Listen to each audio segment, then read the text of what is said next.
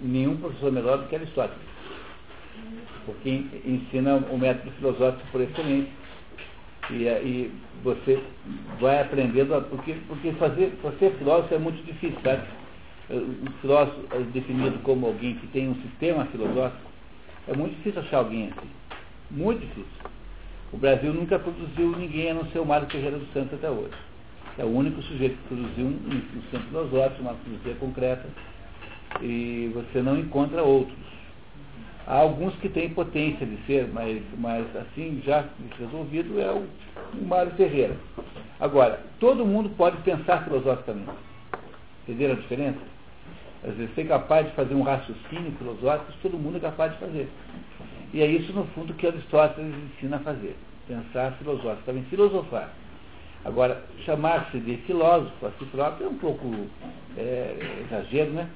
E, e, veja, quem faz um curso aí no, no, no, na universidade sabe coisas de filósofos, mas chamar-se a si próprio de filósofo é um pouco de exagero. É muito difícil alguém ser filósofo. Agora, filosofar é uma coisa possível. É isso que nós aprendemos com essas grandes personalidades que, que nos ajudam a, a, a pensar. Tá certo? Vamos em frente? Que tal? Então, você está reparando que o que faz o filósofo, como Aristóteles, é mergulhar um assunto. É, o, o, assunto exige que você vá tratando determinadas características, você vai tratando de um jeito, depois cria-se um problema novo, trata aquele problema, você cria um problema novo, e vai assim. É assim que funciona a mente do filósofo. Ele é um gestor é, da problemática filosófica que está ali na frente. Ali. E na medida em que ele vai tirando é, conclusões úteis, ele vai criando patamares, é, patamares esses que são um patrimônio humano. E eu, eu, queria que vocês, por favor, não, não confundissem isso com uma ideia de evolução, porque não se trata de evolução. A evolução, no sentido biológico da palavra, darwinista, pressupõe o seguinte, que o meio ambiente muda, e aí então quem estava adaptado àquele meio novo ambiente é, sobrevive, os que não estavam é, morrem. Portanto, o, o, conceito de evolução é um conceito de adaptação e desadaptação, que é, que é uma, uma que é necessariamente assim para que o, o, a própria tese de evolução esteja certa. Foi por isso que quando encontraram aquele animal é, pré-histórico, chamado aquele peixe com, com pernas, o selacanto. O selacanto era, quando descobriram isso na África, vivo, foi uma sensação de anticlímax terrível, porque, sob o ponto de vista evolucionista, aquele animal não poderia existir, porque afinal ele, ele, ele é um ser de transição para um outro ambiente onde é, ele estava se adaptando a outro ambiente, portanto teria que desaparecer. É, o, o, conceito de evolução em assuntos intelectuais, sobretudo em filosofia, não é um conceito biológico no sentido da darwinista, é um conceito de acúmulo, de acumulação, não de evolução. Então o que acontece é que vem Sócrates e cria um primeiro patamar. O patamar de Sócrates é o, patamar da dialética. A ideia de que toda ideia que você afirma pode ser interpretada sobre o contrário. E aí é possível ter uma conversa sobre aquilo que você afirmou. Ah, que a ideia central da dialética é essa, de oposição com o seu contrário. Aí você vem em Platão e Platão cria um outro patamar, que é o patamar da hierarquia das ideias. Depois vem Aristóteles e cria a ideia de, de, de lógica e de raciocínio e de, e de análise, quebrar em pedaços para ver os pedaços, para ver o que, que tem dentro. E aí você vai superpondo a esses patamares anteriores novos patamares. E é por isso que o, a, aventura humana, né, a aventura de pensamento humano, a, a, compreensão que o ser humano faz do mundo, é, uma, é, uma, é sempre um patrimônio cumulativo. Se a gente quer de verdade entender isso, tem que começar lá embaixo. Né? Temos que começar lá embaixo e, e evitar esta conversa de evolução que é a conversa que diz assim para você, não, esse assunto já foi resolvido. Não é, não é assim que você raciocina filosoficamente. É, é, filosoficamente só se fala em montanhas, e nunca, nunca em, em linhas que vão se substituindo como se fossem soluções que vão se substituindo. Então, a maioria dos problemas filosóficos já está dentro de Platão e Aristóteles e Sócrates, tanto é que o Arthur Lovejoy, que é um filósofo moderno, diz que toda a filosofia moderna não passa de notas ao pé da página de Platão e Aristóteles. Como se não houvesse problemas modernos verdadeiramente, houvesse apenas uma retomada dos problemas antigos. É, é claro que isso é assim, porque filosofia não é tecnologia, não é ciência. Ciência é feito por substituição, porque eu descubro coisas que invalidam as anteriores. Mas filosofia não é assim. Pela mesma razão pela qual a arte não é assim. Um quadro de Velázquez não é inferior a um quadro de Pablo Picasso. Só porque veio antes. Ué, é, um, são outro, é outro patamar, é, é, é, são coisas diferentes. Bom, continuamos então aqui o nosso raciocínio com o nosso filósofo, Aristóteles, que está tentando nos dizer o que é, afinal de contas, ser feliz. Ele vai levar um tempão para explicar isso, né? Mas hoje nós vamos aqui até o fim desse livro, provavelmente. Vamos tentar, vamos lá então. Deveremos então considerar um outro ser humano como ser feliz enquanto viver? Deveremos acatar a advertência do solo e observar o fim? É isso que está, isso está no livro do Heródoto, História, que conta que o Solon né, havia dito que é, para saber se alguém é feliz ou não, é, é, é, preciso esperar a pessoa morrer, porque uma vez sendo morrido não pode mais ser alcançada ou atingida por quaisquer é, vicissitudes terrestres, então pode saber de fato se ela foi ou não bem sucedida. E se nos pudermos de foco, de fato, a formular essa regra, poderá um homem realmente ser feliz depois de estar morto? Certamente isso parecerá uma ideia extremamente estranha, particularmente para nós, que definimos a felicidade como uma forma de atividade. Está vendo? Porque na, perspectiva de que ser feliz existindo, né, isso não é possível na, na, na visão dele. Ao passo que, se, ao contrário, nos negarmos a fazer referência a alguém do outro como feliz, o que não é o significado das palavras de sol, mas que somente quando um homem está morto poderá alguém, com segurança, chamá-lo de abençoado, já que se acha agora além do alcance do mal e do infortúnio, isso também dará margem a alguma discussão, pois se acredita que é, algum mal e também algum bem matará, ou, ou possam atingir os mortos, tanto quanto podem suceder aos vivos, sem que sejam cientes disso. A guisa de exemplo, honra os desgraças, prosperidade e infortúnios possíveis e seus descendentes em geral. Mas aqui, igualmente, surge uma dificuldade, pois suponhamos alguém que tenha sido até a delícia em bem-aventurança e tenha atingido um fim feliz. Apesar disso, muitas reviravoltas podem acontecer aos seus descendentes. Alguns deles poderão ser bons e terem a sorte que merecem, ao passo que outros não foram. E claramente o grau, os graus de parentesco entre eles e seus ancestrais podem variar indefinidamente. Seria algo estranho se o morto tivesse que compartilhar essas mudanças e se tornar feliz numa ocasião e enterrar de novo.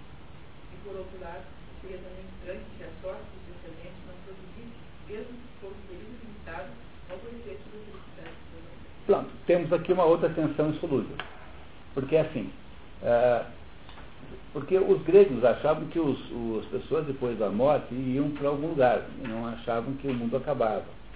E esse lugar chama-se Hades, que é, é associado com o centro da Terra, com o mundo subterrâneo. O Hades não é um lugar, é, Hades em, em assim, é, chama-se inferno, que é aquilo que está abaixo. Mas inferno para o grego não é um lugar necessariamente ruim. Tem um pedaço inferno muito bom chamado Campos Elíseos, onde ficam os, os, os mortos que foram bons durante a vida. Tanto é que dá-se esse nome para prédios luxuosos tal, é o Champs-Élysées, né? Champs-Élysées em Paris, é, foram, foram aí batizados em homenagem aos Campos Elíseos, que é a parte boa do inferno. Né? Não é isso? Né? Os Campos Elíseos. E, o, e também há um pedaço horroroso, chamado Tártaro, onde estão os piores de todos os condenados. Tártaro é o pior pedaço do inferno, é onde está o pessoal barra pesada mesmo. Então, para um grego, continua havendo uma, uma existência após a morte. E Aristóteles não entra em teologias, mas ele não, também não, não, não, não é contra essa ideia. Ele, no fundo, não sabe, mas ele pressupõe que possa ser verdade em outros momentos. Então é assim. Então, veja bem, o sujeito morreu. Tá? Sujeito morreu. Então, o fato de que ele deixou descendentes aqui vai interferir na felicidade desse, dessa pessoa? Por exemplo, se ele morreu, está em algum lugar. Se não desapareceu, ele está em algum lugar. Se este, este sujeito, seus filhos desse sujeito começam a dar golpes aí na praça, fazem coisas erradas, não é uma coisa estranha que, que ele possa lá no Tártaro ficar pior por causa disso? Ou lá no, no Hades, né? É uma coisa estranha. Imaginar que isso, que isso possa ser assim é uma, é, é uma injustiça para com aquele sujeito que, afinal de contas, não cometeu isso tudo. Ou, por outro lado, imaginar que a sua descendência não vai conspurcar o nome dele, também é errado. É por isso que essa, essa tensão aqui, essa duplicidade, só é resolvida no conceito de karma, que não é um conceito grego, é um conceito hindu. A ideia de que karma é aquilo que você traz dos seus antepassados. Então, o karma, que é no fundo o, também a ideia de ressonância mórfica do Sheldrake, é assim, você quando nasce, nasce com características físicas dos seus antepassados, logo também nasce com características psíquicas, psicológicas, enfim, o que for. Se você tem determinadas tendências na sua família para determinados comportamentos errados, você descobre que a sua família é composta de ladrões de cavalo. Entendeu? Que foi um terror lá do oeste e tal. Eu não sei o que. Se a sua família é assim, você, tem, você pode fazer alguma coisa por isso. Você pode é, ter um comportamento decente e não roubar cavalo nenhum. Com isso você vai melhorar o. não vai melhorar o, aí a, a, a, fama da família, não vai melhorar a opinião pública sobre a família, vai, pois os seus antepassados irão melhorar por causa disso. É por isso que no final dos Irmãos Karamazov, quem lê o livro lembra, está uh, o Alyosha, que é o mais positivo dos filhos, dos irmãos, né? ele tendo lá feito aquele enterro daquele menino, que, que era um menino rebelado e tal, e que conseguiu então finalmente se reunir na, na morte, né? ele reuniu as crianças todas, ele é saudado como sendo é, Karamazov, Karamazov, todo mundo fala assim, querendo dizer que finalmente apareceu um Karamazov que podia fazer a família não parecer tão má quanto de fato era. Esse é o conceito de karma. Karma não tem nada a ver com as suas vidas passadas. Entendeu? Essa ideia de karma moderna, que é uma ideia de, de modismos de nova era, não tem absolutamente nada a ver com o conceito de karma hindu, que é a ideia fundamental, no fundo, de que você herda algum patrimônio é, assim, espiritual da tua família né, e que você tem obrigação de melhorar. Então, a primeira obrigação que nós temos que fazer é respeitar pai e mãe. Quer dizer, a ideia do mandamento bíblico no fundo, é a mesma coisa. A nossa a ideia de, de honrar pai e mãe não é simplesmente você tratar bem o seu pai e sua mãe, isso é mais do que obrigação. Mas é você honrar os seus antepassados de modo geral. É, para nós, a nossa obrigação é enobrecer os nossos antepassados. Quando, de modo geral, se acredita que os nossos antepassados é que nos enobrecem, né? porque eu, eu recebi o, o título de conde. Mas não é essa a ideia central moralmente correta. Você tem que enobrecer os seus antepassados. Então ele está dizendo que é, aqui mais um problema que é esse, de saber se a felicidade de quem está em outro lugar é influenciada pelos seus posteriores. Né? Vamos ver o que, que como é que ele explica mais isso. Mas o motivo da nossa primeira dificuldade foi, talvez considerando possa ela conhecer os problemas Devemos ter um olhar fixado no fim e congratular um homem novo, não como realmente sendo abençoado e bem-aventurado, mas porque foi abençoado e bem-aventurado no passado, certamente será estranho se, no momento real em que é feliz, esse fato não possa ser verdadeiramente significado dele, porque não estamos dispostos a qualificar o tipo de feliz devido às reviravoltas da sorte e devido à nossa concepção da felicidade como algo permanente considerando que a roda da fortuna se mantém girando por completo relativamente à experiência do indivíduo humano. Claro que ser conduzidos pela sorte teremos com frequência que classificar o mesmo ser humano como primeiramente feliz e depois infeliz. Teremos que conceder a, ser humano feliz como uma espécie de camaleão ou uma casa construída sobre a luz. Então, se a felicidade depende da roda da fortuna, se ela depende de qualquer aspecto externo, então você é feliz ou feliz, feliz ou feliz de acordo com a, o seu pedaço da sua vida onde que você está. Então a felicidade não pode estar associada a isso. Então ela não pode ser um, alguma coisa de origem aleatória. Ela tem que ser alguma coisa que dependa de alguma coisa direta. Aí que o Aristóteles começa agora a de, desembarcar naquela ideia, é, porque a roda da futura do que é? São as, as questões externas da vida. E agora ele vai começar a compreender, né, sem ter talvez a autoconsciência inteira, de quanto ele está enganado naquele pedaço. Vamos ver como é que vai evoluir isso equívoco sermos guiados em nosso julgamento pelas mudanças da sorte, que a prosperidade e a diversidade não dependem dos favores da sorte, embora, os indígenas complementarmente. É exercício ativo de nossa sociedade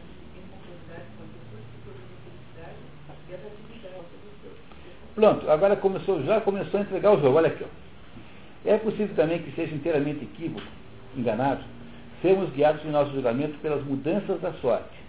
Se quiser entender isso, é só pegar o livro do Boécio, A Consolação da Filosofia, que te conta isso magistralmente, né? Esse é o assunto do livro. Visto que a prosperidade, veja, o, o Mar da Gamacuri traduz por sucesso e a adversidade por fracasso. E o, e o, o tradutor inglês também por essas duas expressões. Verdadeiros. O sucesso e o fracasso verdadeiros não dependem de favores da sorte. Embora, como dissemos, os exijam complementariamente. Agora ele já está dizendo que é só complementar. Ou seja, que não é essencial. Se é complementar, não é essencial. Não é isso? Ele já não consegue mais manter aquela tese. Aqui mesmo ele está aos pouquinhos uh, uh, autocontradizendo. É assim o exercício ativo de nossas faculdades em conformidade com a virtude que produz a felicidade e as atividades opostas do seu contrário. Ora, se é complementar, não pode ser essencial. Portanto, eu não preciso dos fatores externos verdadeiramente para ser feliz e, portanto, quem tem razão é o Victor Frankl. Não é, não é isso? Tá? E quem tem razão, na verdade, é Sócrates. Ora, a vida de Sócrates estava na, totalmente acessível a Aristóteles, porque o, o, o, professor dele assistiu o juramento. Então, você tem alguém que é o exemplo típico disso, que o, ele estava bem e depois ficou mal, quer dizer, esta, este fato, os fatos que sucederam é, em torno da vida de Sócrates, inclu, incluindo aí os fatos desastrosos, não foram eh, capazes de matar a felicidade de Sócrates. Então, o que ele vai um pouquinho fazendo é compreendendo que o mundo externo ajuda, dá mais fácil, mas não é essência. Então, uma coisa é essência, outra coisa é acidente, uma coisa que está em volta. Então, o mais fácil e o mais difícil são circunstâncias, mas não é essência. Tá? Continuando.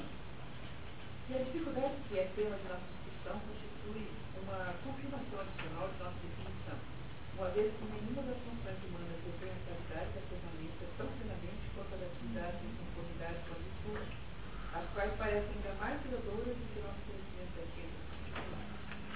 E entre essas próprias atividades, aquelas que são as mais elevadas na escala de valores são as mais duradouras, porque da maneira mais plena e contínua preenchem as vidas dos bem-aventurados, se afigurando isso a razão de não, não as tá, e, e esse parágrafo nos prepara para qualquer espécie de religião, né? O cristianismo vem aqui e cai como uma luva. Portanto, o ser humano contará com elementos da, da estabilidade em questão e permanecerá feliz toda a sua vida.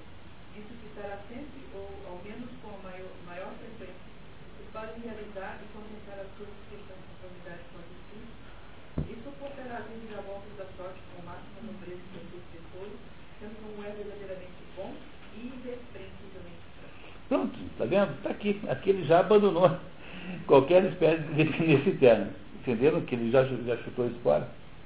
Olha aqui. O, a pessoa né, diz, olha, o mundo tem que ajudar. Por exemplo, Príamo, como é que a gente pode achar que Príamo é feliz tendo perdido 19 filhos? Então, ele, no entanto, aqui ele está dizendo assim, ó, Tá?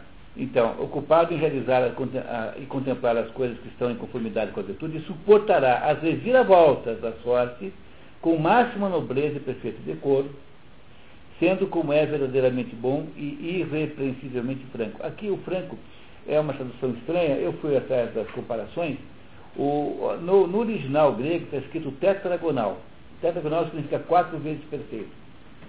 Tá? Tetragonal que tem quatro pedaços, né? Então, é, irrepreensivelmente perfeito. Esse é o significado disso. O, o four square beyond reproach, em inglês. Four square beyond reproach. Que é quatro vezes né, acima de qualquer, de qualquer uh, imperfeição. Então, aqui o que se quer dizer, ele está dizendo o seguinte, que o homem consegue ser perfeito, apesar de ter todas as, as, as vicissitudes é, o atingindo. E ele aqui, o Aristóteles, acabou de abandonar né, realmente a tese de que é, é preciso haver uma ajuda externa para a felicidade humana.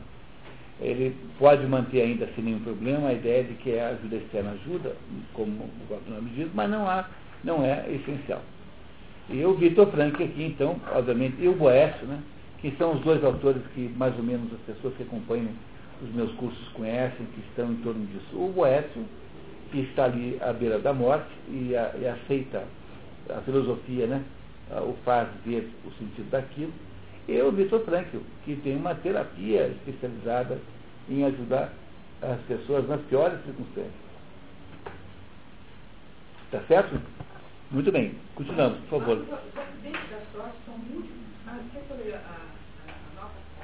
Pode ler. Uhum. Expressões retiradas de um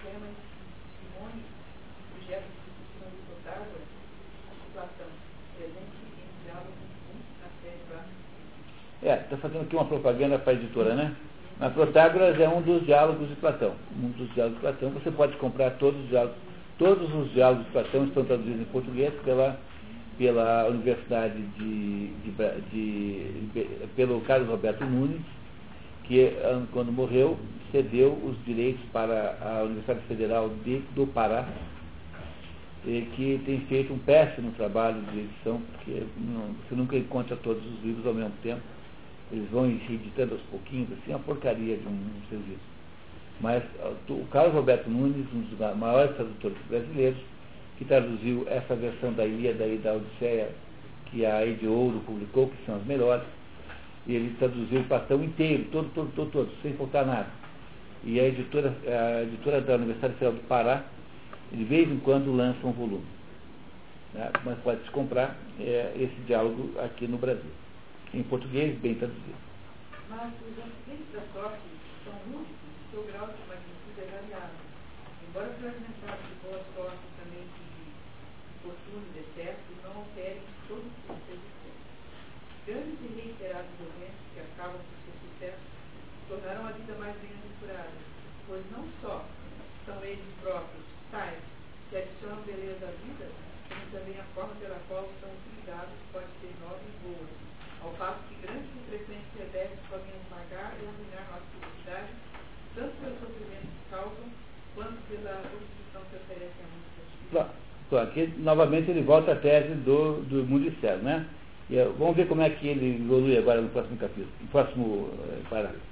Entretanto, não obstante isso, mesmo na adversidade, a nobreza resplandece destaca, quando o homem suporta pacientemente os fortunos reiterados e severos, não em função de insensibilidade, mas graças à generosidade e grandeza de alma. Pronto.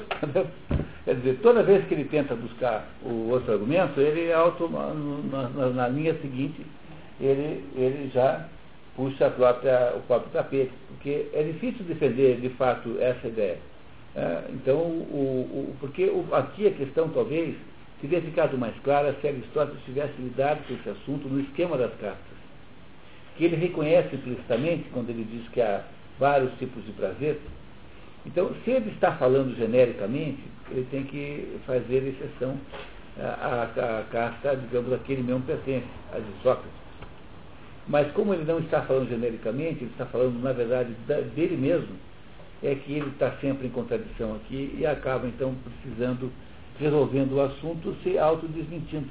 Ele vai fazer isso o livro inteiro, mas vai ficando cada vez mais claro, não só que ele é um pouco platônico também, primeira conclusão. Segunda, que ele é Victor Frankiano também. Se eu pudesse falar assim, né?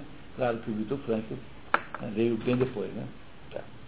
Tá. Assim como nós dissemos, a vida de um ser humano é determinada por sua atividade, nenhum ser humano que seja bem-aventurado, supremamente feliz, jamais poderá se tornar infeliz. Pronto, olha aí. Jamais se poderá tornar infeliz. Tá? Pois nunca praticará ações odiosas ou vícios, uma vez que sustentamos que o homem verdadeiramente bom estado enfrentará tudo que a sorte lhe reserva com postura resistente e agirá sempre da maneira mais nobre que as circunstâncias permitirem, como um bom general faz, o mais eficiente uso possível das forças que dispõe, e um bom sapateiro fabrica o melhor calçado possível do couro do comércio, e assim por diante relativamente a todos os demais ofícios E sendo dessa forma aquele que é feliz jamais poderá ser infeliz, embora seja verdadeiramente seja bem-aventurado e abençoado, e bem notado quando oportuno Pronto, está vendo? Então, ele está, ele novamente, né, retoma o assunto príamo para tentar é, retomar aquela, a, a, tentar ressuscitar a ideia da, da circunstância. Mas ele se contrai, se contradiz o tempo todo. E isso ele vai resolvendo ao longo da obra. Tá? Mas ele já não está apenas olhando para um dos lados, né? ele está o tempo todo variando entre as duas. Tampouco seguramente se mostrará passível de varia, variações de mudanças, porque não será desalojado facilmente de sua felicidade pela força de infortúnios ordinários, mas somente pela força de desastres severos e frequentes. E tampouco se recuperará de tais desastres e se tornará feliz de novo celeremente. Mas somente se o for após um longo período no qual haja tido tempo para atingir posições de luz e realizações. Ele está falando dos políticos. Está entendendo que onde é que está o erro aqui? O erro de estrutura da argumentação é que ele está aqui falando de alguém como primo, que ele julga feliz apenas pelas honras de ser primo rei de Troia. Ora, se o primo rei de Troia vê a, sua, a sua felicidade como é, sendo equivalente às honras de ser rei, é claro que ao perder essas honras, ao ser uh, derrotado pelos gregos, ele encontra-se num estado de infelicidade e talvez, bom, isso já tinha 90 anos, né? Mas talvez precise de muitos mais anos para recuperar aquilo. Então ele não consegue distinguir, ele não está fazendo a diferença entre a situação de alguém como ele e a situação de alguém como o primo, cujo objeto de felicidade, ele mesmo disse que era um objeto fraco, externo e, portanto, imperfeito. Entenderam onde é que está a confusão? Onde é que ele não consegue resolver? Compreenderam isso? É importante para não cair na confusão aqui. Ele lá atrás nos diz assim, olha, os bens são de três tipos, são bens do, do corpo, da alma e externos. Então, há um tipo de gente que acha que o bem que faz a sua vida feliz são os bens do corpo. Quem que são eles? São os escravos. Os escravos que vivem de sensações, de prazeres. Isso não é uma maneira boa de fazer, porque isso parece quase vai na direção da animalidade absoluta. Como um cachorro assim que também fica feliz com um pedaço de osso. Né? Tá? Então, um cachorro seria o caso. Bom, aí diz assim, bom, aqueles outros que vêm como bem citado a sua vida é a honra. A honra como fazem os políticos, você está, ou como fazem os governantes. Esses bens chamados a honra é um bem muito é, precário, porque uma hora você tem, depois você não tem mais. Como eu falei aqui para vocês, que o Alex Ciceparito me contou, que ministro que está saindo do governo não consegue nem tomar cafezinho mais. A, a, a copeira não traz o café para você. Então, que honra é essa, afinal de contas? Que numa hora você é aquele ministro que todo mundo reverencia, no outro dia você é um sujeito que está na coluna policial como ladrão, safado, né? que é o caso da maioria desses que deixam de ser ministro. Não é isso? Então, que honra é essa? Bom, essa é a situação que o primo viveu de acordo com essa interpretação aqui. Porque ele era rei de Troia, tinha 19 filhos, tinha a, a mulher dele e de repente ele não é nada, ele foi morto, não tem nem mais a vida. Então, esse sujeito é infeliz, infeliz em relação ao quê? Infeliz à perda que ele teve, né? infeliz à, perda daquele status que ele tinha como rei de Troia. Agora, pode-se dizer a mesma coisa de Sócrates? Não. E por que, que não? Porque Sócrates não estava jogando o, as fichas da felicidade nos bens do corpo, nos bens externos, mas nos bens da alma. E se você está jogando as fichas no bem da alma, você não é, você não é capaz de ser transformado em pessoa infeliz. Tanto é que ele falou isso 20 vezes aqui, agora há pouco. E por que, que ele faz essa confusão o tempo todo? Bom, aí tem três possíveis razões. A primeira razão é porque, na verdade, o que há aqui há uma confusão de edição. Então, na hora de, na hora de organizar o trabalho, misturaram as coisas. Segundo, é porque ele não se deu conta da contradição, porque ele não conseguiu aprofundar as diferenças das três castas que ele mesmo diz que tem ali, que lhe parece ser o mais provável. E a terceira razão é que ele, é, é que ele percebe isso como uma tensão, é, uma tensão insolúvel. Então ele mantém essa tensão é, porque ele acha que a tensão não, não consegue ser resolvida. Eu, francamente, não sei qual é o problema aqui. Mas, mas, mas, mas seguramente ele existe, né? Entendendo que ele existe? Diga, Rodrigo. Uma coisa que, é, que acontece com Sócrates não é a mesma coisa que acontece com o Primo. Talvez se o Sócrates é. é, matassem 19 alunos, seria o infortúnio que ele está dizendo aqui, né? Não, porque o, a felicidade de Sócrates não era em ter alunos. Era, a felicidade de Sócrates era em poder ter a sua própria opinião e estar do lado da verdade. Então, como é que você pode derrotar um sujeito cuja, cujo centro da sua vida é a procura da verdade? Você não pode fazer isso. É o quê? Ele morreu por causa disso? Ele, ele topou ser morto por causa disso. Ah, topou por ser morto, quer dizer, ele, ele apreciava tudo isso tanto é que na noite anterior à sua morte, um dos alunos, que é rico, vai lá e suborna o guarda. Isso tudo é histórico, não tem nada de literatura. Vai lá suborna o guarda para ele poder fugir. Diz, vamos embora, vamos embora, tá, o guarda já está olhando lá para o outro lado. Aí ele fala assim, mas você está maluco? Pô. Como é que eu vou fazer uma coisa dessa? O que, que vão dizer de mim? Como é que eu vou fugir daqui? Aí vão dizer, vão dizer de mim assim, olha, aquele tal de filósofo, na hora que a coisa passou para o lado dele, fugiu.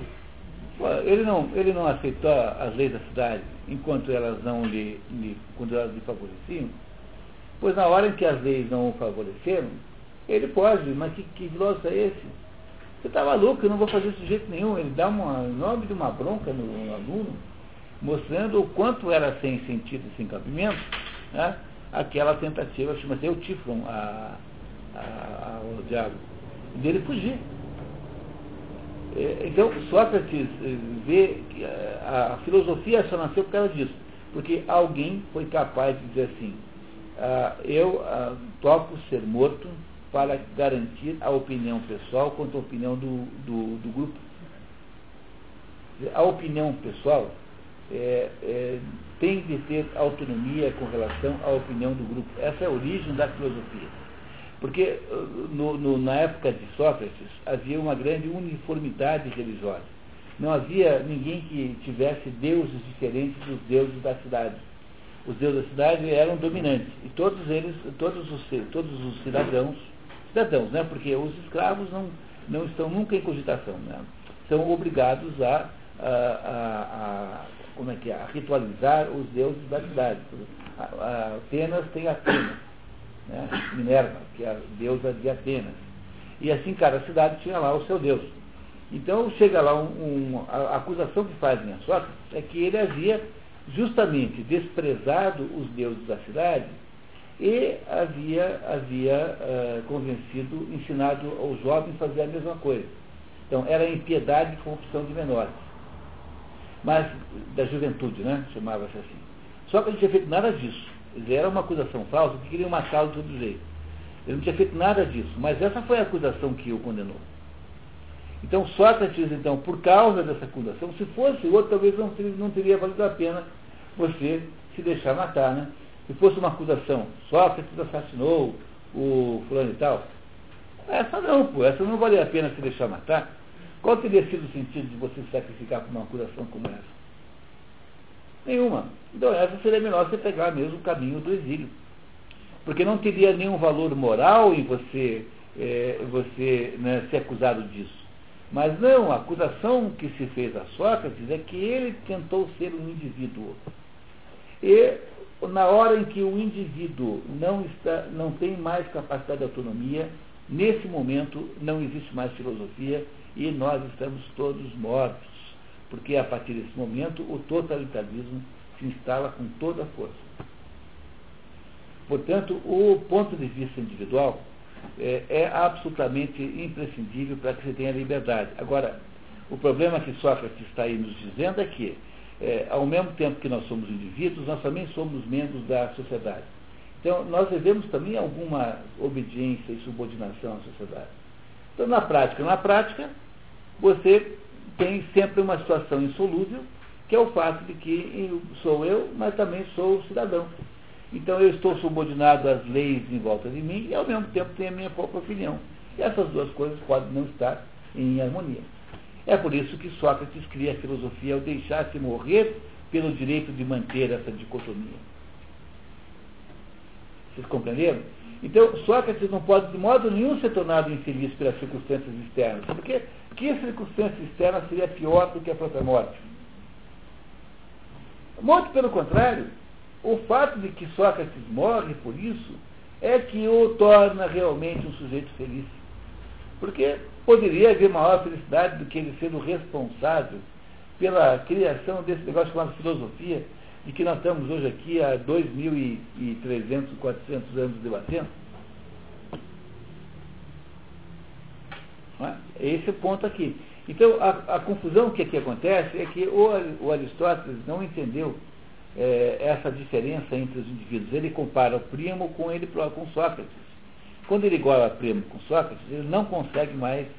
É, porque primo o que, que é? Primo é um governante. Não consegue mais entender a confusão que ele fez. Mas ele, no fundo, no fundo, vai saindo dela. Esperem e verão ao longo do livro. Vai ser muito interessante. Então poderíamos, então, confiantemente declarar como feliz o homem que pratica a virtude completa e conta adequadamente com o bem eterno? Ou deveríamos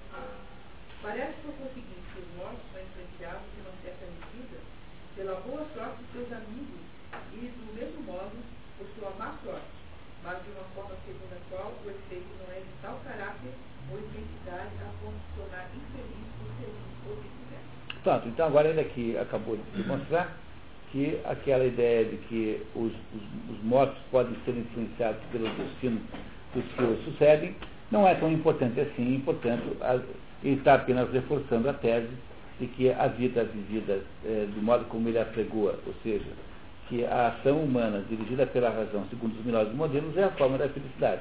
E isso independe de quem vem depois de você. Tá? É claro que essa ideia aqui de mortos é, não é exatamente como.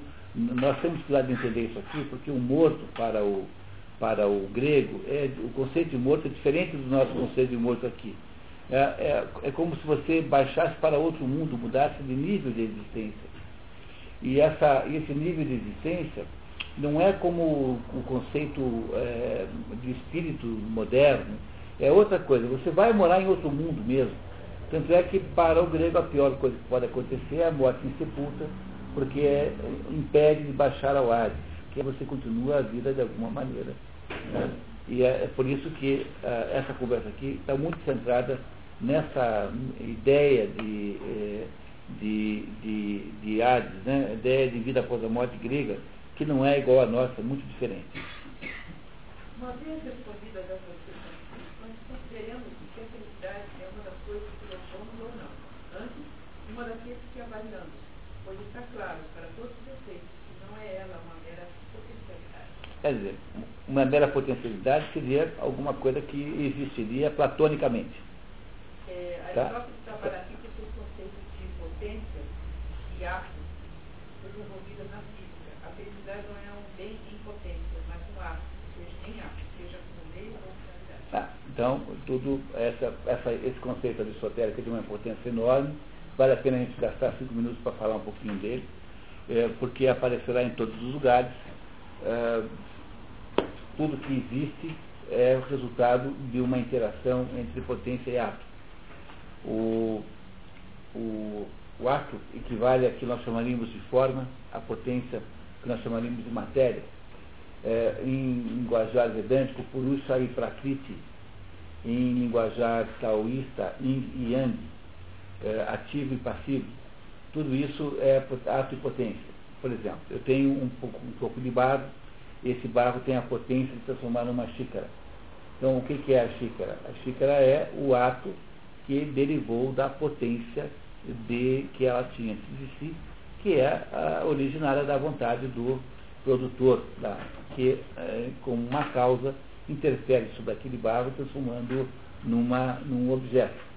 Tudo aquilo que existe nesse mundo tem esses dois componentes. Por exemplo, essa mesa aqui é feita de madeira, portanto, de, de uma, uma árvore que é, tomou essa forma porque alguém quis que fosse assim.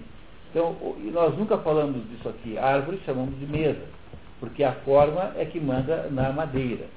Uma vez que nós transformamos a madeira em, em, em mesa, a mesa passou a mandar na madeira. Do mesmo modo que nós nunca nos referimos à xícara como argila, mas nos referimos como xícara, porque a xícara agora não é mais argila, mas é, mas é, mas é xícara. Então, o que, o que acontece é que quando você cria a forma, você dá, dá a, a viabilidade, você viabiliza a execução da potência que havia ali.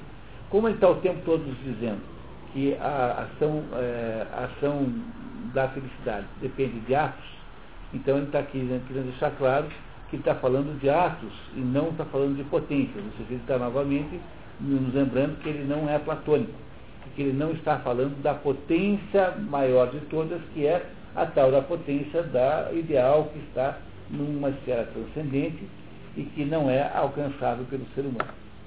É isso que ele está contando aqui. Então, a ideia de ato e potência é uma ideia presente em toda a filosofia de, de Aristóteles. Mas não é uma ideia aristotélica, ela está em tudo aquilo que é pensamento metafísico. Em todos os, todos os esquemas metafísicos existe a ideia de potência como duas como, duas, como, dois componentes, como, como seus próprios nomes, yin e yang. A ideia de passivo e ativo. Tá? Então, o que, que é a, a, a, a argila? É passiva. O que, que é ativo? É o ato de fazer aquela xícara. E, então é assim que, que funciona. Vamos lá, continuamos. Ora, parece que uma coisa que louvamos é sempre levada pelo fato de possuir uma certa qualidade e permanecer numa boa integração com alguns todos. Assim, louvamos homens justos e homens corajosos. Aliás, homens bons e a virtude em si, em geral, devido às suas ações e os efeitos por, por elas produzidos. E louvamos homens de corpos vigorosos, pés ligeiros, semelhantemente em funções possíveis de certas qualidades naturais, e permanecendo numa certa relação com alguma coisa boa e importante. Esse ponto também é usado pelo nosso sentimento quanto aos louvores dirigidos aos deuses. Impressiona-nos como um absurdo que deva aludir aos deuses de acordo com nossos padrões, sendo aí que chegamos a louvá-los, posto que o louvor, como dissemos, implica uma reverência de seu objeto ou alguma coisa mais. Então, é, essa coisa mais é o modelo que os deuses implicam. Né? Então, os deuses são modelos de, de existência humana. É, é, por isso que também para os deuses funciona esse raciocínio. Então, você, você louva um atleta porque ele tem a, ele representa a vitória. Você louva o ato virtuoso porque ele representa a virtude. E louva os deuses porque ele representa modelos humanos. É isso que representam os deuses da mitologia grega. Os deuses, o que, que são os deuses? São pedaços do cosmos. Quando você vai percebendo como funciona o mundo, por exemplo, a, a natureza humana está dentro do cosmos. Então você vai fazendo o que? Retirando do mundo é, em forma poética essas explicações, e essas explicações são as explicações mitológicas. Portanto, estudar mitologia significa entender a ordem do mundo. Então é muito fácil perceber. Você pega a história de Hércules, por exemplo. Então vale a pena aqui gastar um minutinho nisso. Hércules é filho de Zeus com uma humana chamada Alcmene. É, Zeus tinha imaginado fazer com Alcmene, que era a mulher mais bonita que havia, é, fazer um, um, o maior de todos os governantes da Terra. Então Hércules seria o último filho que Zeus teria com qualquer outra pessoa. Porque Zeus tinha filho com todo mundo. Né? Então ele passava o tempo todo traindo a mulher, a Hera, e ele tinha filhos com deusas e com humanas. E com isso ele tinha centenas de filhos semideuses. E o, e o Hércules foi programado por Zeus para ser o, governante da Terra. Mas o, o Hércules é filho de Zeus, e por ter sido filho de Zeus, ele tem força espiritual. Mas como ele não é filho de Hera, ele não tem força amorosa. Porque Hera, que é a mulher, representa a força amorosa é, em, né, por, em relação a Deus, que representa a força espiritual. É exatamente assim que há a diferença entre o pai e a mãe. É o mesmo conceito de pai e mãe aí. Como Zeus não tem a força amorosa, não tem equilíbrio amoroso nenhum, ele é um sujeito perigosíssimo. Porque é um sujeito, Hércules ou Héracles, né? É a mesma coisa, tá? Hércules ou Héracles é a mesma coisa. O nome dele, na verdade, é Alcides.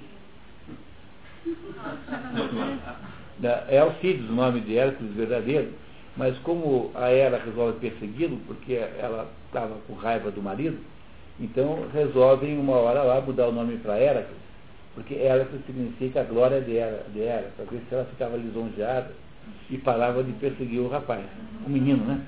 Porque ela o persegue desde o primeiro dia. Ela, ela manda duas cobras matarem o menino e ele estrangula as duas no, no. Ele tinha uma imensa força destemperada.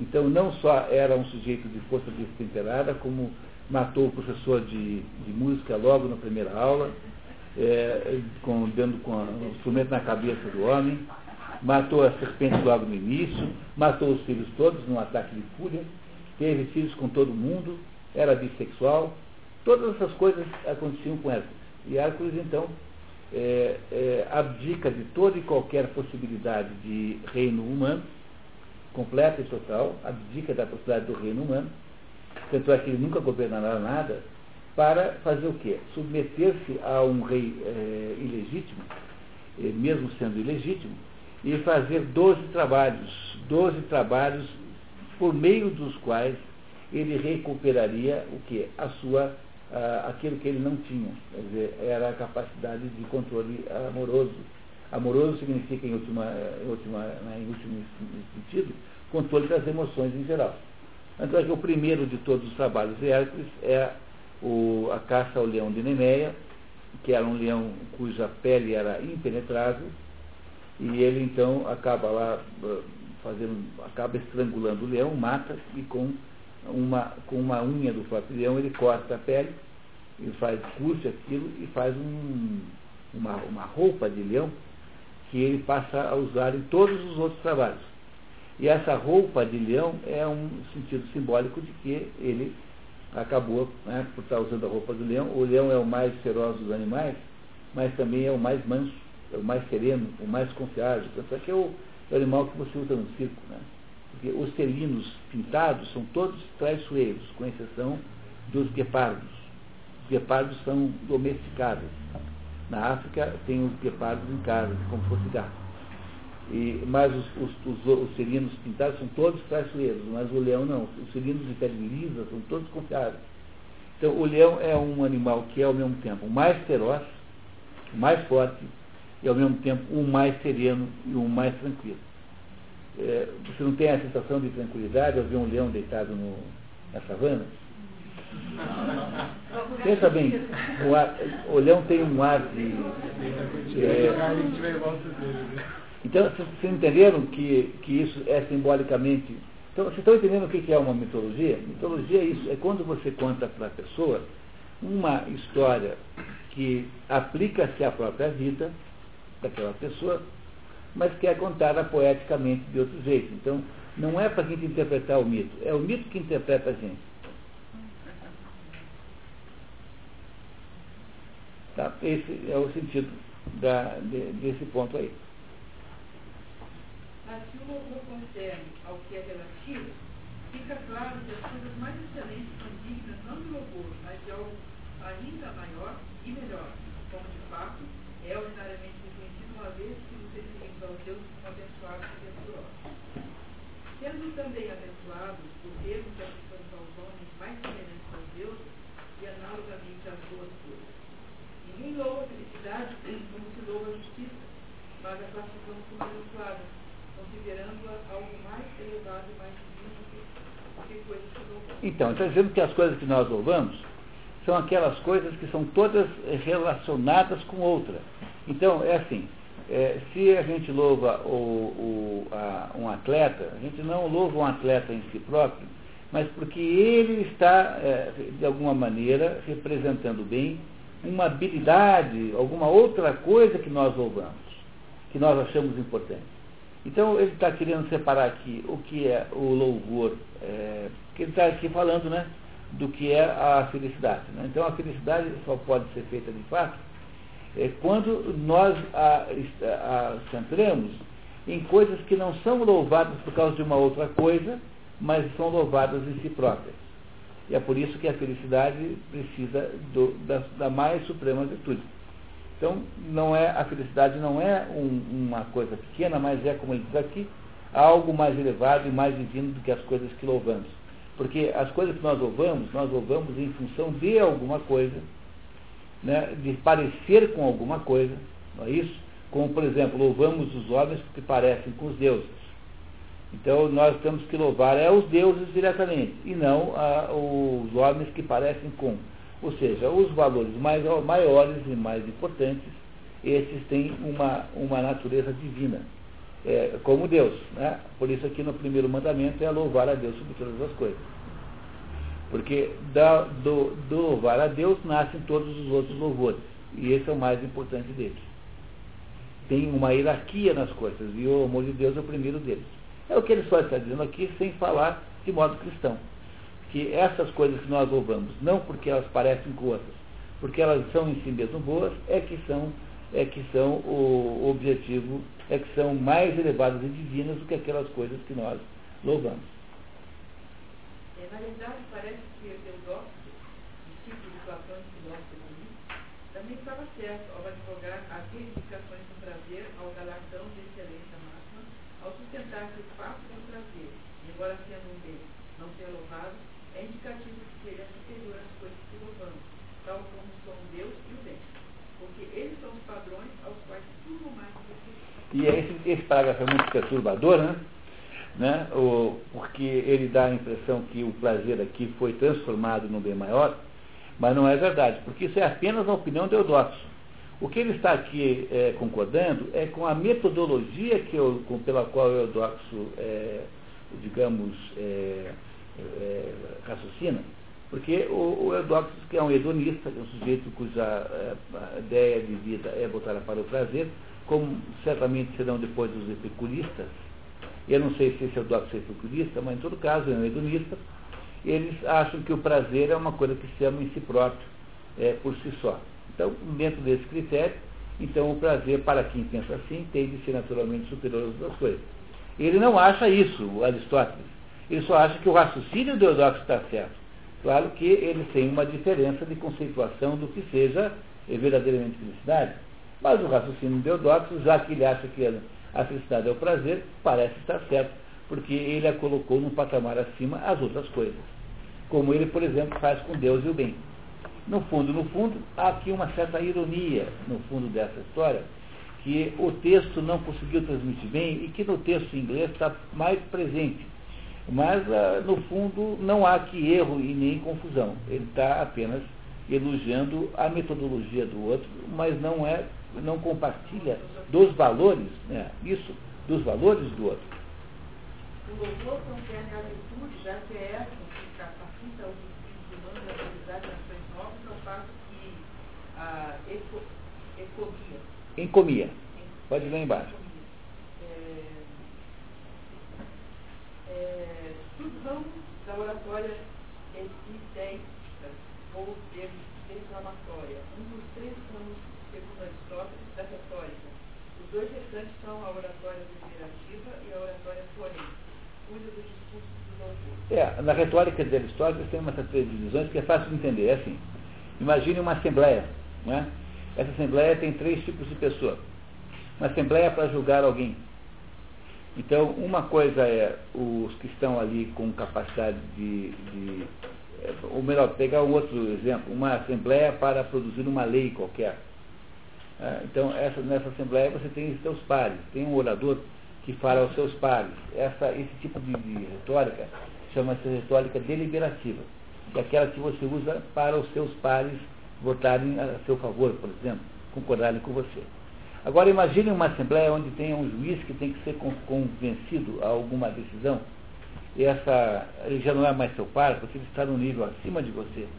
Ele é alguma coisa, uma pessoa superior. Nessa, nessa assembleia, a retórica que você usa é judiciária, que tem aqui outro nome, né? E eh, nesses dois, nessas duas situações pode ter gente ali que não vota nem julga, que são os espectadores. E essa é a tal da, da retórica deliberativa, que é essa que ele está chamando aqui de encomia. Encomia é a mesma coisa que panegírico. Quer dizer, é aquela retórica em que você fala de alguém, faz elogios, comenta feitos, mas que não tem nenhum sentido de, de deliberação e nenhum sentido de eh, escolha, de decisão. Então são os três tipos de retórica. Então ele tava, o que ele vai nos dizer é que, é, bom, vamos esperar, né? Mas vocês compreenderam que ele, tá, ele não está que não é a mesma coisa os feitos da alma verdadeiros e a falar sobre eles, aquilo que se diz deles. É isso que ele está dizendo. É, se talvez sejam eles proezas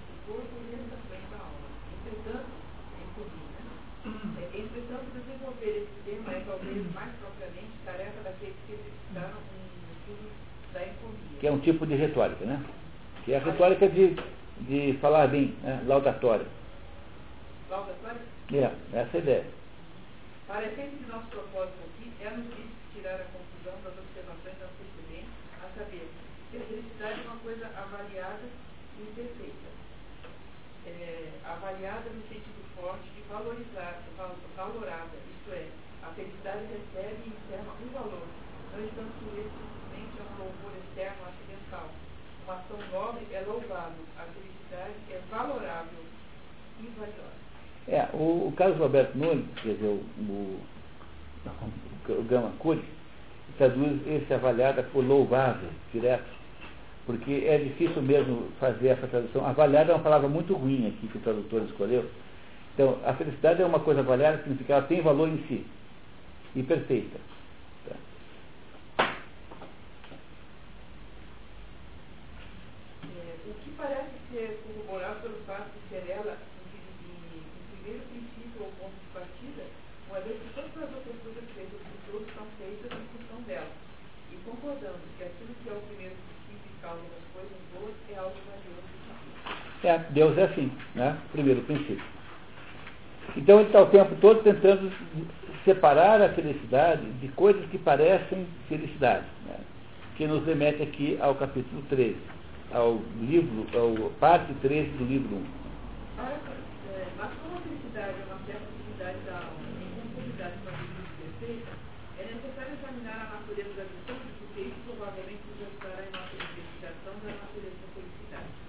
Acredita que parece que o verdadeiro estadista é alguém que realizou um estado no estudo especial da virtude, visto que a sua meta é tornar os cidadãos virtudes virtuosos e respeitadores da lei, do que são os testemunhos, os legisladores de Creta e os lacedemônios. Que é Esparta, né? Esparta. E os outros grandes legisladores da história. É, entre eles o Senado brasileiro. Né? Como o Aristóteles parte daquele pressuposto de que na polis, onde as pessoas moram, há uma absoluta coincidência entre os valores coletivos e os valores individuais, então os dirigentes da polis, que são os legisladores no sentido amplo, né, são aquelas pessoas que compreendem bem quais são as virtudes humanas e que fazem as leis segundo essas virtudes. Como nós não temos mais essa situação, então aqui é óbvio que isso nunca coincide, é exatamente ao contrário. Você não vai encontrar dez sujeitos no Senado que tenham isso. Quantos políticos estão tentando produzir leis com base na virtude humana? Nenhum. Então, ele aqui está, não sei se faz um pouquinho de ironia, talvez não faça, porque nesse momento ainda ele acredita nisso, né? Não é isso? Então ele está dizendo que os, o, é a, a, a, obrigação do político estudar as maiores virtudes. É por isso que o teatro grego é um teatro de formação política. Todo o teatro grego, toda a tragédia só tem por objetivo formar político. É como em Antígona, que se quer que o Creonte entenda que, além da lei da cidade, que é a lei que manda não enterrar o Polinices, né, embora tenha enterrado o Eteócles na história de Antígona, que eram ambos irmãos, sobrinhos do mesmo jeito, também é a lei do céu que manda enterrar os mortos. O conflito que há na Antígona é o conflito entre a lei da cidade e a lei do céu. Ou como o Creonte quer eh, a todo custo executar a lei da cidade, ele está deixando de ser estadista, está sendo apenas político. Todo o teatro grego é para ensinar, portanto, as melhores virtudes para os governantes. Todo o teatro grego. Não tem nenhuma peça que não seja assim. Tanto é que o teatro grego era estatal, ele acontecia nos festivais de Dionísio todos os anos, e cada uh, teatro, teatrólogo, né, cada autor tinha que trazer três uh, peças que funcionavam como uma trilogia. Algumas trilogias ainda existem, sendo que a, a trilogia de Orestes é a melhor de todas. A trilogia tebana não é uma trilogia no sentido é, do, da apresentação do teatro, mas é uma trilogia porque as três peças falam uma da, uma da outra. Né? Então, está aqui dizendo que os políticos deviam estudar a virtude. Mas se o estudo da virtude se enquadra no domínio da política, e aí significa indistintamente estudioso da, da política e estatística, para Aristóteles eles são a mesma pessoa, porque politique é uma ciência prática. Fica claro que na investigação da virtude nos ateremos ao, ao plano que adotamos no início. Qual é o plano que usamos no início? Pensar na virtude como sendo a virtude da cidade. Portanto, a política defendendo, eh, a, política definindo o que é a virtude. A virtude que temos é, considerar é claramente a virtude humana, visto que o bem e a felicidade que nos dispomos a buscar foram o bem humano e a felicidade humana. Mas a felicidade humana significa, a nosso ver, excelência da alma, não excelência do corpo. Em coerência com isso definimos, a propósito, a felicidade como uma atividade da alma. Ora, se é assim, está claro que caberá ao estadista, Aristóteles, como explicação, já tínhamos lido sim. Adquire um certo conhecimento da psicologia. Aristóteles, como próprio Platão e outros filósofos gregos antigos, concebem não só a dualidade corporal como também a separação entre ambos e a superioridade das segundas leitor deve entender a psicologia como a ciência da alma e não da mente, que é um conceito totalmente estranho à psicologia aristotélica, ligado a uma noção moderna da psicologia. É, os outros não fazem, não, não, não escreveram psicologia, nenhum nem outro. Nem o Mário da Gama nem o Ross.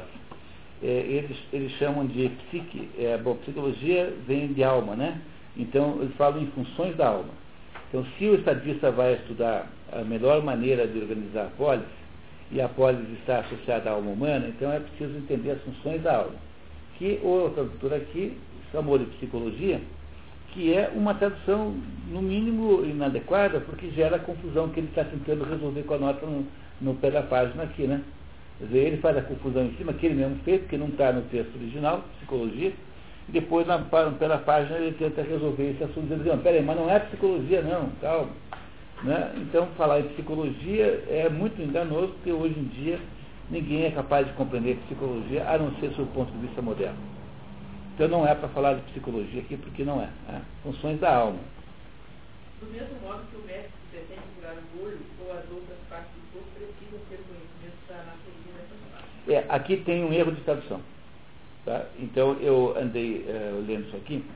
Quer dizer, o, o, o que os outros dois dizem é que, da mesmo, do mesmo modo que o médico que pretende curar o olho, deve ter o conhecimento de todo o corpo. É isso que está nas outras duas traduções. Não, não como está escrito aí. Quer dizer, daí até o, o ponto, é, é, está traduzido diferentemente pelos outros dois. Deve-se ter o conhecimento de todo o corpo. Para curar um olho, tem que conhecer todo o corpo.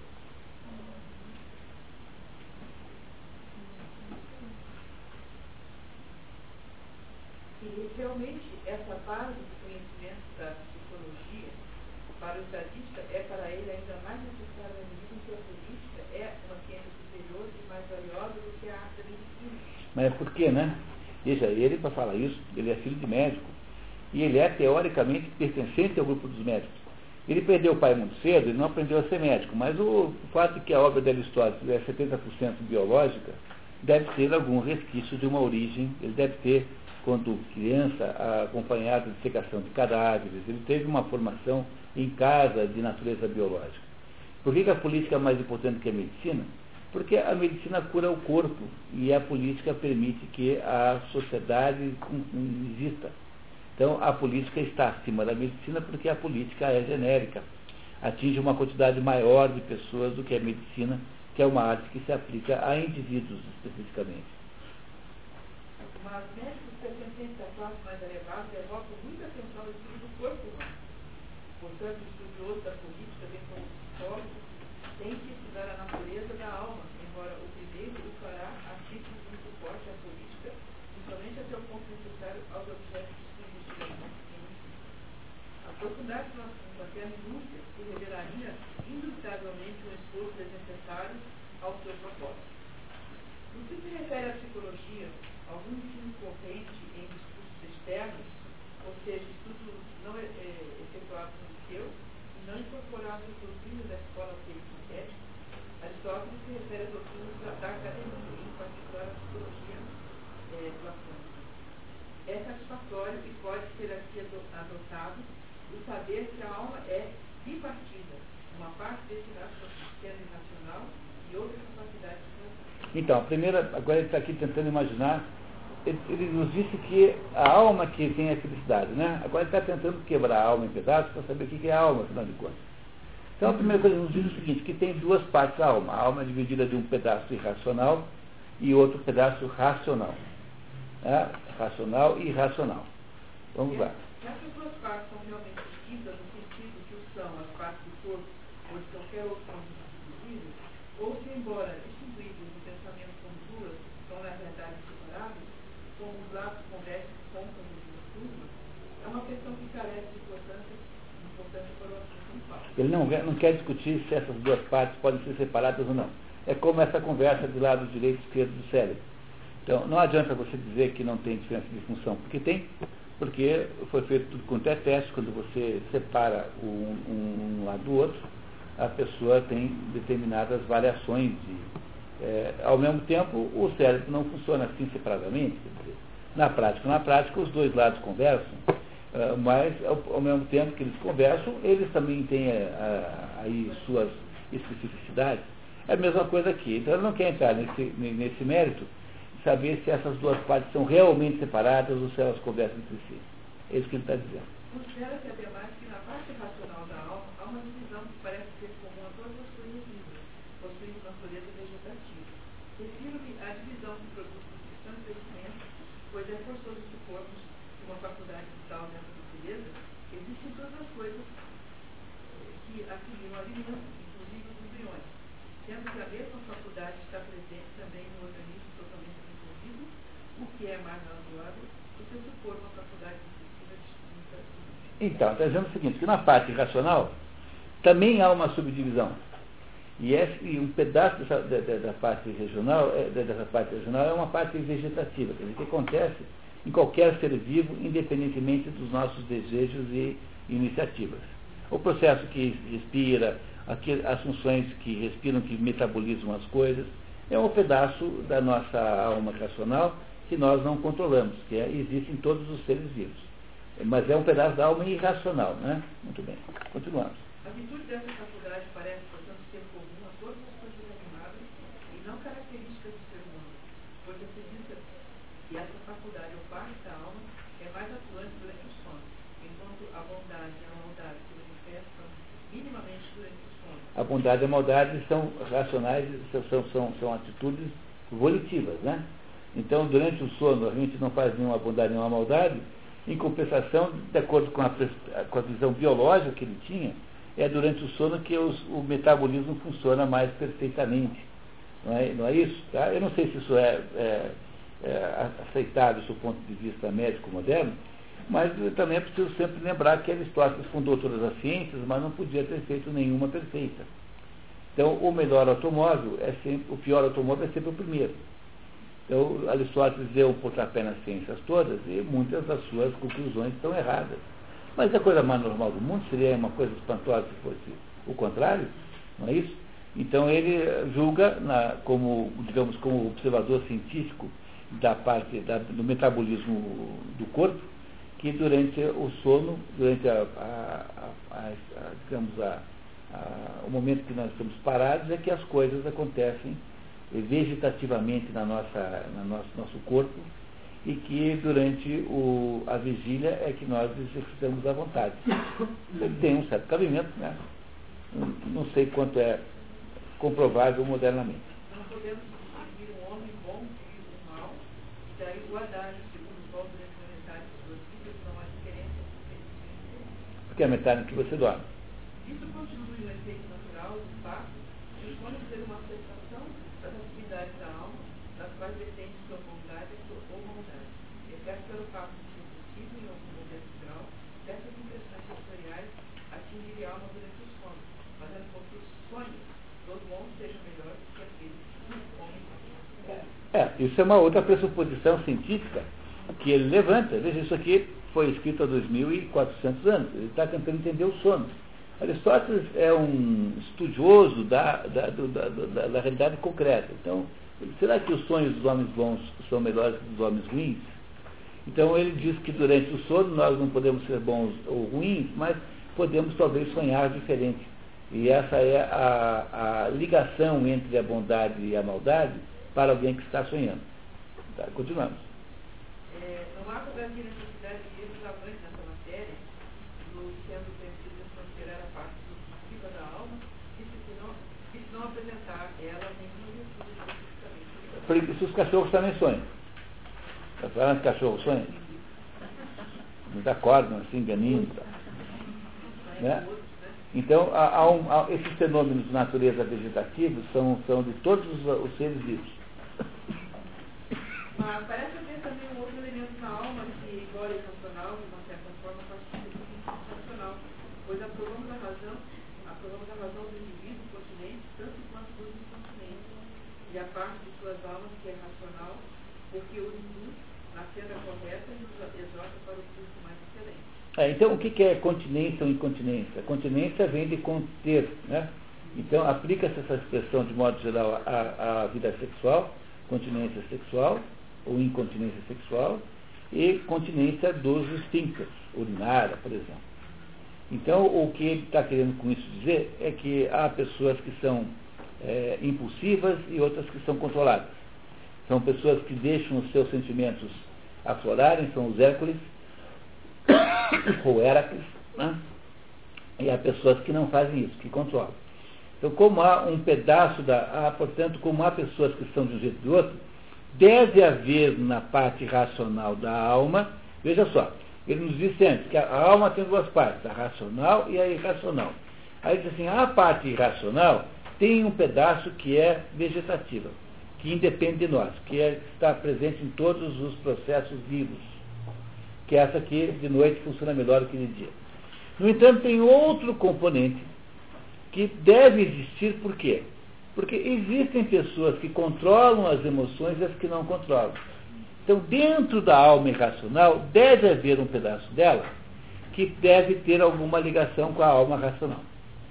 Ou seja, aqueles que têm, é, são continentes são aqueles que, são, que têm esse pedaço da alma irracional mais desenvolvido, porque subordinados com mais facilidade ao pedaço racional da alma. E aqueles que são incontinentes, que devem ser assim, porque estão, é, sub, estão menos subordinados à parte racional da alma. Portanto, deve ter dentro da alma, da alma irracional algum componente que, é, que estabelece isso. É isso que ele está querendo agora desenvolver conosco.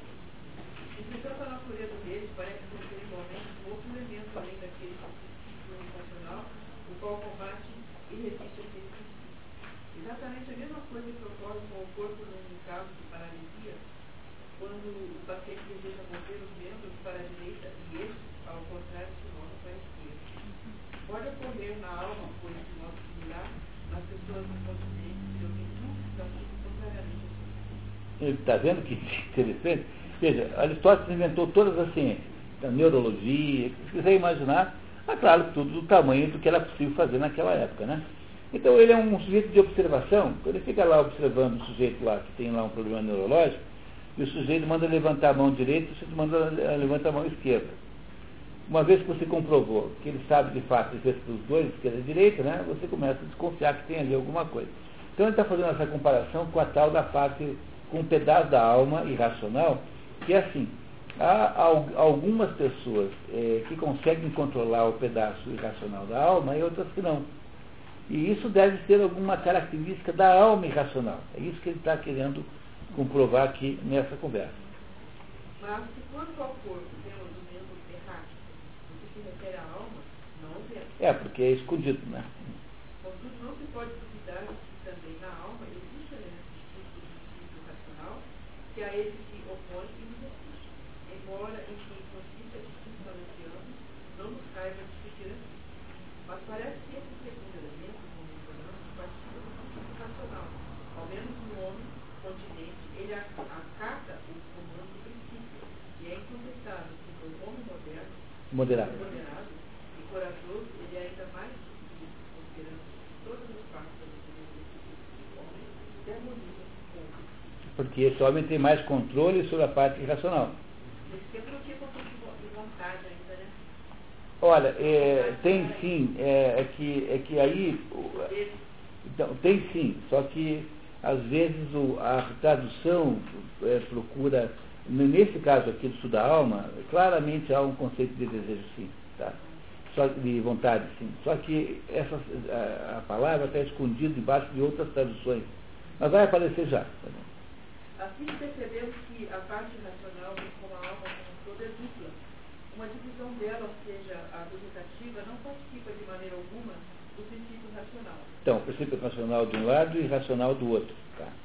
A outra, que é a sede dos apetites e do desejo em geral, participa de um, de um certo modo do princípio racional, sendo obediente e submissa a ele, que é o sentido que emprestamos ao, ao, ao acatamento do racional quando falamos em dar atenção aqui é, Lobon deve dizer genericamente, quando dizer ter razão, quando prestar atenção, acatar, obedecer e especificamente ser racional nas matemáticas, ao próprio pai e aos próprios amigos, e não aqueles que atribuímos ao racional nas matemáticas. E Se esse princípio é capaz de algum modo de recorrer à parte racional, é indicado por nossa prática de advertir e pelo efeito que fazemos da cultura e da Então, como você consegue chegar para alguém e dizer assim, não faça isso, e a pessoa obedece? Então, existe uma maneira de a parte racional daquela pessoa controlar a parte irracional. A mesma coisa você não consegue fazer com um animal, porque o animal não irá obedecer ao seu comando. Um animal selvagem, por exemplo. Então, o que ele está dizendo é que tem de haver necessariamente um pedaço da alma. Então, tem a alma racional e a alma irracional. Na alma irracional, tem um pedaço que é vegetativo, e esse pedaço não se faz nada. Mas há um outro pedaço, aí dentro dessa alma irracional, que é capaz de obedecer ao outro lado, que é a alma racional. Obedecer ou não, conforme ele esteja mais ou menos adequado a essa obediência, ou seja, conforme ele seja mais ou menos desenvolvido. Então ele está dizendo que nós só conseguimos obrigar os outros e controlar os outros com exortações e censuras, porque em alguma coisa dos outros existe, nos outros existe algum processo de controle é, interno sobre a parte volitiva pura, né, que é preciso, então, é, considerar como sendo verdade isso. É, nós chamaríamos moderadamente de consciência, né? É, mas, mas ele não chama assim, está falando em termos descritivos absolutos, por enquanto. Né? E por outro lado, é mais apropriado referir a parte afetiva da alma, também como racional, afetiva a apetitiva é desejos. Tá? Caso, é a parte racional que, tanto quanto a alma na sua totalidade, é totalmente dividida, uma parte devendo o princípio racional propriamente dito, em ele mesmo, e a outra parte apenas obediente a ele como filho ao pai. Ora, a virtude também é diferenciada em consonância com essa divisão da alma. Algumas formas de virtude são chamadas de virtudes intelectuais e outras de virtudes morais é, a parte afetiva é essa parte que controla a outra. Tá? Entendeu? A parte afetiva é a parte que controla a outra. E aqui tem a, a referência de anoética tá? e ética. Ah, o sentido de morais nesse texto e, na, e, e dessa sequência é o sentido primordial e específico daquilo que concerne ao caráter habitual ou costume de ethos, grego, mores, a sabedoria e o entendimento e a prudência. Aristóteles distingue a sabedoria especulativa da sabedoria prática. Essa prudência, o, o Mário da Gama Curi traduz como discernimento, para não parecer, é, para não gerar confusão, tá? Porque a palavra floneses, que é a origem dessa aí, tem muitos sentidos ao mesmo tempo. Então, a, o discernimento são virtudes intelectuais. A generosidade e a temperança Temperança é moderação, né? Todo mundo entende que é moderação, né? Ao descrevermos o caráter moral de alguém, não dizemos que se trata de alguém sábio ou capaz de entendimento, mas que é uma pessoa moderada ou sóbria. Mas um homem sábio também é louvado por sua disposição e chamando de virtudes as disposições dignas de louvor. Então o que ele está dizendo é que existem é, virtudes morais como você tem é, uma, uma parte racional, essa parte racional, que é metade da alma, ela, ela é, gera virtudes intelectuais. E do outro lado, na parte racional, aquela que em princípio não está sujeita à razão, existe também esse pedaço da alma que controla os impulsos e que, portanto, são as virtudes morais. As virtudes morais vêm daquele pedaço da alma que é controlador, que pode exercitar uma censura sobre os impulsos normais e espontâneos. Então, como você tem, na verdade, dois pedaços ativos, tem do lado, de um determinado lado, as virtudes intelectuais ligadas à mente eh, no sentido racional, e do outro lado, naquele pedaço da mente irracional, que é capaz de responder e que é capaz de controlar, fazer a diferença da continência e incontinência, você tem as virtudes morais. É por isso que ele vai aqui nos dizer, logo no próximo capítulo, que esse livro aqui lida da, com as virtudes morais. Ele vai falar das virtudes morais como sendo o primeiro objeto do assunto e vai nos mostrar a diferença entre as duas. Porque, no fundo, o que nós eh, estamos estudando aqui é como é que nós nos comportamos perante o mundo. Então, o Aristóteles, depois desse primeiro esforço aqui, em que eh, tivemos aqui que eh, nos esforçar muito para tentar entender os meandros do que ele está dizendo, né?